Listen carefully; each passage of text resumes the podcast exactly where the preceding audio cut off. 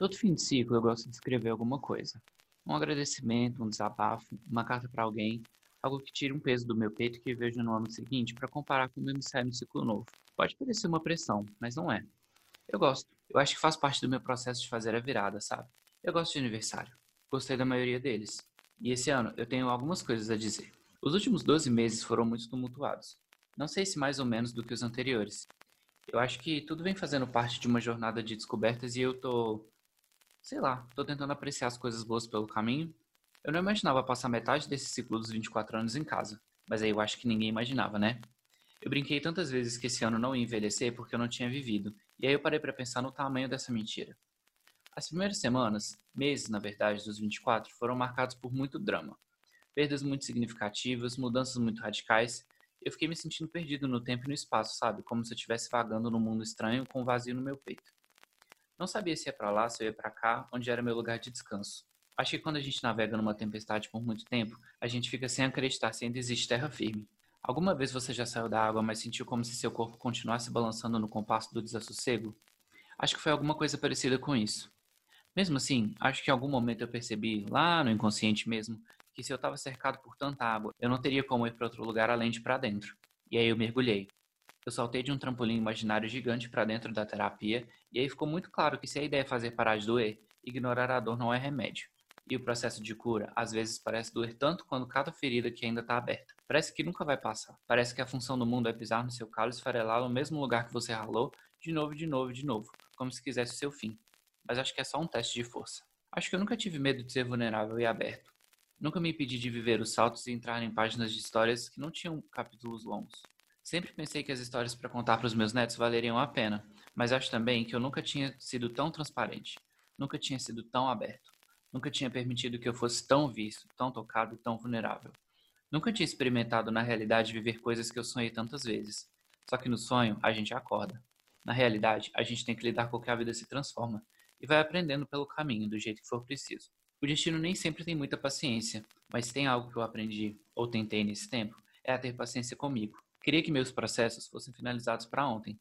Queria fechar as portas com a mesma facilidade que elas pareceram se abrir. Mas aí eu fui lembrando de um detalhe muito importante. Eu não abri as portas com pressa. Eu abri devagar, com medo, observando com cautela.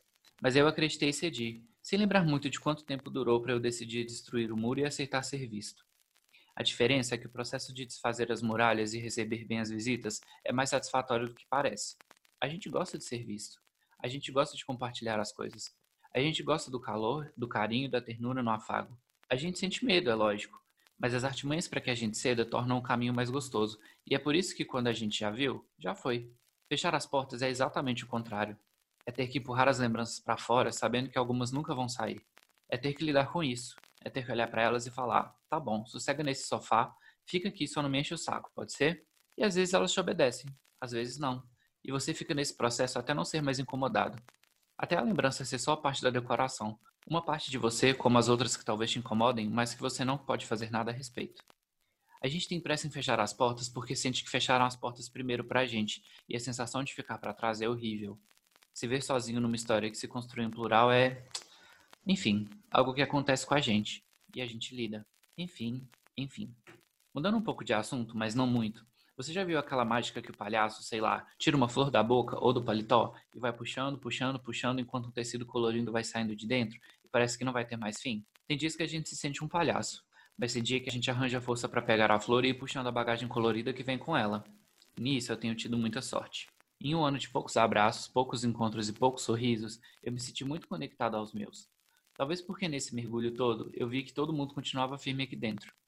Eu percebi que eu tinha abraços guardados dentro de mim como foi bom sentir a certeza deles. Como foi bom saber que algumas pessoas são para sempre e que o para sempre pode não durar a eternidade, como dizem, mas já durou tanto e parece que ainda está longe do fim. E faz bem hoje, fez bem ontem. Com sorte, também vai fazer amanhã. Como eu sou grato aos meus amigos, como eu sou grato à minha família, à arte, a tudo que eu sonho, tudo que eu me entrego, a tudo que eu deixo com que me preencha e que me dê sentido. Como eu gosto das conexões, das mensagens, das presenças que não são físicas, mas que conseguem trazer conforto. Eu passei tanto tempo triste por não produzir, por não escrever, não conseguir me expressar, ao mesmo tempo que eu chorava copiosamente em algumas sessões de terapia, mesmo após anos e anos afirmando que eu não sou uma pessoa que chora. Não era. Continuo não sendo. Choro sim. Choro às vezes. Não tenho vergonha de chorar. Não tô seco para sempre.